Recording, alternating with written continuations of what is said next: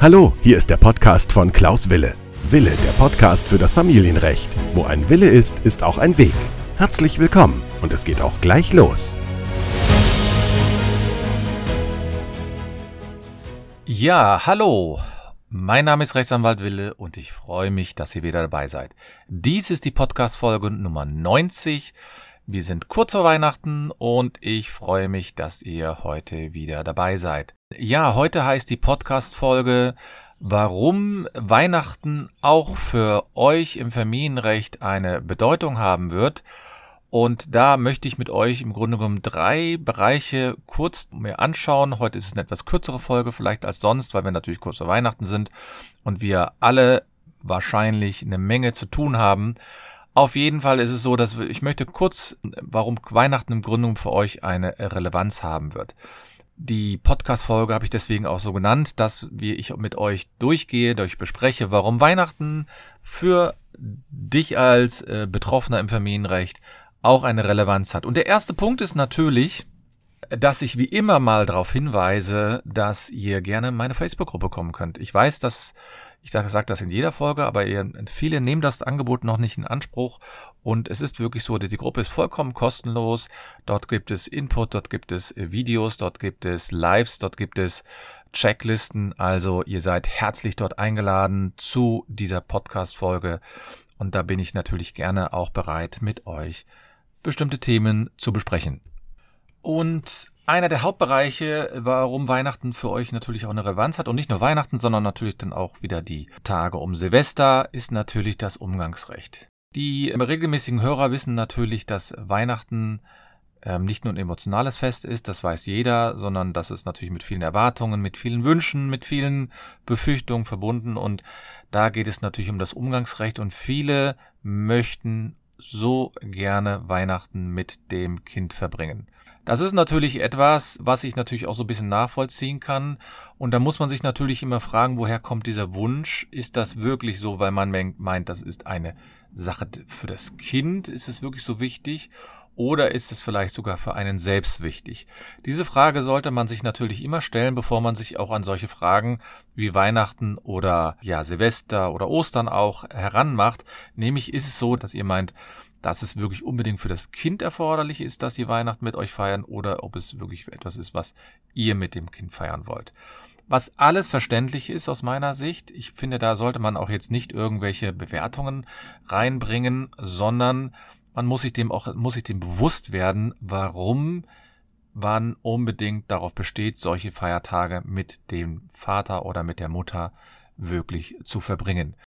Es ist natürlich so, wenn ihr im Rahmen einer Umgangsregelung keine Frage zu Weihnachten oder zu den Feiertagen geregelt habt, dann bedeutet das letztlich erstmal, dass ihr euch vorher mit denen äh, auseinandersetzen müsst. Und ich habe das ja in vielen Podcast-Folgen ja immer wieder betont und sage es auch wiederum. Jetzt nochmal, ihr müsst euch frühzeitig darum kümmern. Das heißt, die Eltern, die betroffenen Eltern sollten nicht unbedingt äh, nur zwei Tage vorher dazu kommen, sondern man sollte sich wirklich ausdrücklich um diese Frage kümmern und zwar Monate vorher. Und in meiner letzten Podcast oder in einer meiner letzten Podcast-Folgen habe ich ja darauf hingewiesen, dass wir am Anfang des Jahres euch hinsetzen solltet und über Weihnachten und über äh, die Feiertage, über die Sommerferien und so weiter jetzt schon planen. Denn sonst wird das wieder so ein Stress. Man hat zwischen den Jahren quasi genug Zeit und man hat auch bestimmt in der ersten Januarwoche genug Zeit, um solche Sachen zu planen, aber man hat nicht Zeit zwei Wochen vor den Ferien oder zwei Wochen vor den Feiertagen oder zwei Wochen vor den was auch immer. Deswegen meine ich, dass ihr hier eine Regelung treffen müsst und diese Regelung kann im Grunde nur lauten, dass ihr euch frühzeitig damit auseinandersetzt. Denn Weihnachten oder Ostern oder diese ganzen Sachen, die sind natürlich für euch relevant, das weiß ich und deswegen setzt euch früh genug hin. Und wenn ihr jetzt Weihnachten nicht mit dem Kind verbringen könnt, dann gibt es natürlich immer eine Frage, wie geht ihr damit um? Die eine Möglichkeit ist, man ist frustriert, in Selbstmitleid und so weiter. Oder auf der anderen Seite sagt man, man hofft, dass das Kind eine schöne Weihnachten hat und man glaubt einfach mal daran und man verbringt dann auch selbst Weihnachten so gut, wie es eben geht. Und wenn es dann alleine ist, dann ist es eben alleine. Man kann ein Buch lesen, man kann Online-Spiele spielen, man kann Fernsehen gucken, man kann auch sich äh, Sport machen. Also es gibt verschiedene Möglichkeiten, die man Weihnachten, man kann in die Kirche gehen. Also da gibt es verschiedene Möglichkeiten, die man da auch machen kann. Und da muss man sein Leben sozusagen nicht absolut abhängig machen von der Situation mit dem äh, Kind. Ich weiß, dass ich da einfach rede, denn wenn man natürlich davon betroffen ist, ist das unwahrscheinlich schwer und brutal. Ich möchte ja auch nicht, dass ihr diesen Wunsch aufgibt für euer Leben. Aber wenn jetzt die Situation ist, dass ihr es nicht mehr ändern könnt, dann bringt es nichts, wenn ihr euch jetzt deswegen martert und fertig macht. Und dann kann es manchmal auch hilfreich sein, dass man sich jetzt damit beschäftigt und jetzt unbedingt diese Frage klärt. Fürs nächste Jahr dann aber, ne? Das ist klar. Das ist einer der Bereiche, wo Weihnachten natürlich eine große, große Rolle spielt. Und da weiß ich natürlich, dass das für viele schon mal relevant ist.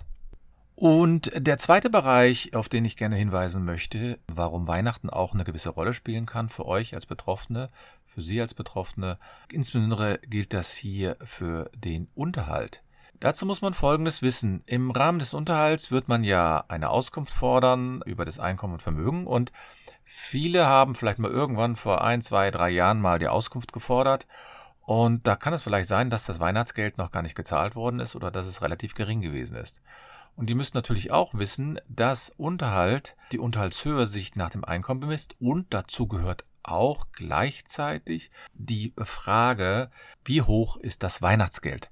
Denn das muss derjenige oder diejenige, die Unterhalt zahlen muss oder äh, soll oder wie auch immer man das sagen will, muss genau die gleiche Auskunft erteilen. Und das heißt für euch oder für Sie, dass ihr in Anspruch habt, dass man euch das auch mitteilt.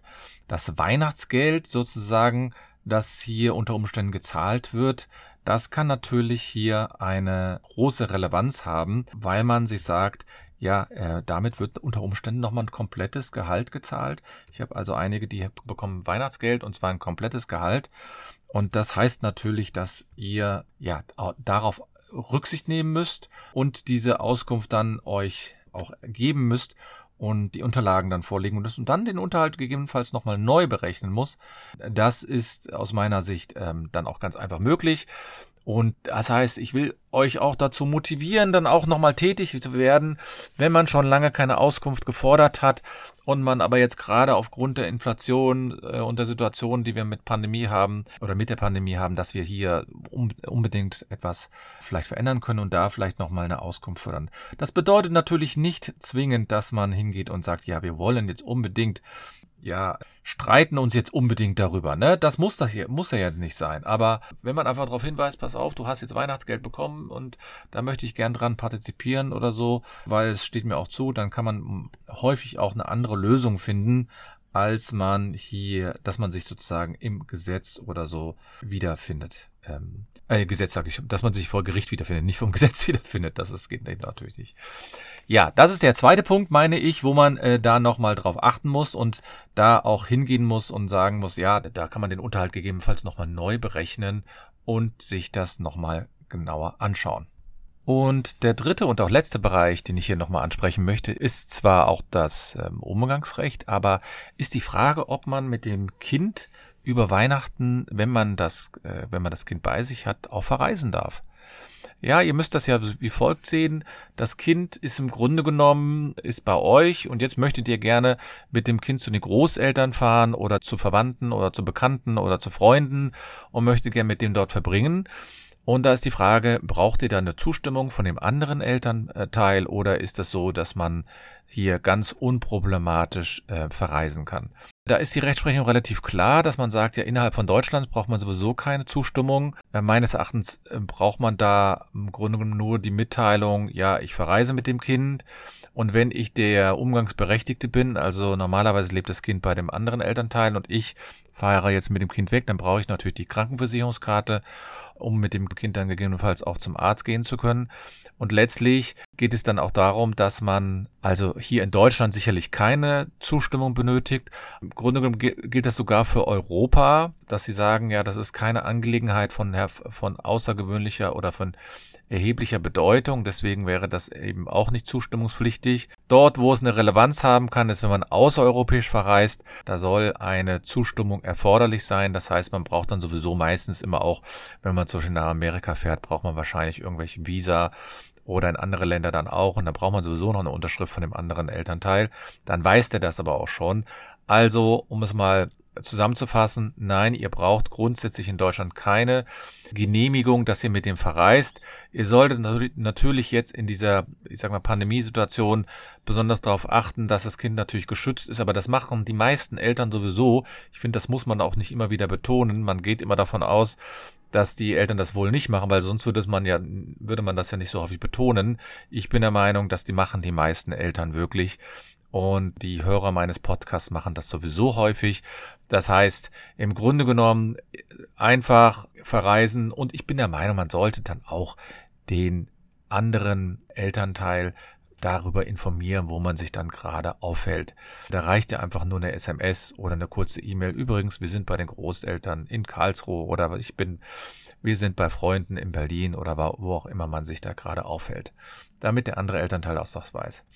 Und da vielleicht auch noch eine Ergänzung dazu, und zwar die Frage bekomme ich dann immer wieder, ja, das Kind ist jetzt bei dem anderen Elternteil, aber habe ich denn nicht die Möglichkeit, mit dem Kind auch während dieser Zeit zu telefonieren, mit dem Kontakt zu haben?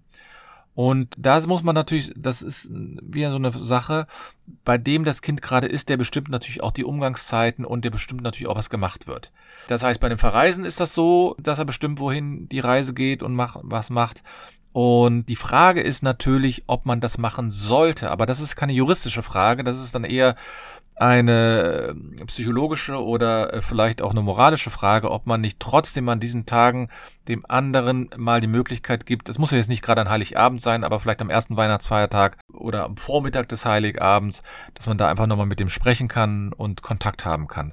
Es gibt ja immer so zwei äh, Richtungen, die einen sagen, ja, man soll das nicht machen, weil ähm, dann würde das Kind vielleicht traurig werden und hat, macht sich Gedanken, dass dem anderen dass es dem anderen schlecht geht und der ist dann alleine und so weiter. Andere sagen, doch, doch, kann man ruhig machen, wenn man dem Kind das erklärt, dass alles in Ordnung ist und dass es auch schön ist, dass, so, dass man bei einem Elternteil ist, dann kann man auch sowas dann zulassen. Also da gibt's immer zwei Seelen in der Brust sozusagen und da gibt's glaube ich, nicht das richtig oder falsch, dann müssen die Eltern einfach genau schauen, wie sie damit umgehen. Ja, ich will euch da in der Weihnachtsvorbereitung, eigentlich wollte ich euch das nur so ein bisschen mitgeben. Lasst es euch gut gehen auf jeden Fall. Und falls ihr Fragen habt oder ein bisschen mehr wissen wollt, ja, wie man sich in der Situation so verhalten kann, was man machen kann konkret, wenn es einem da ganz schlecht geht oder so, dann kommt einfach in meine Facebook-Gruppe oder kommt auf mich zu und wir können dann gerne darüber reden, ob wie und in welchem Bereich ich euch weiterhelfen kann. Ich wünsche euch alles Gute. Frohe Weihnachten wünsche ich euch natürlich. Wir sehen und hören uns dann nach Weihnachten wieder. Bis denn.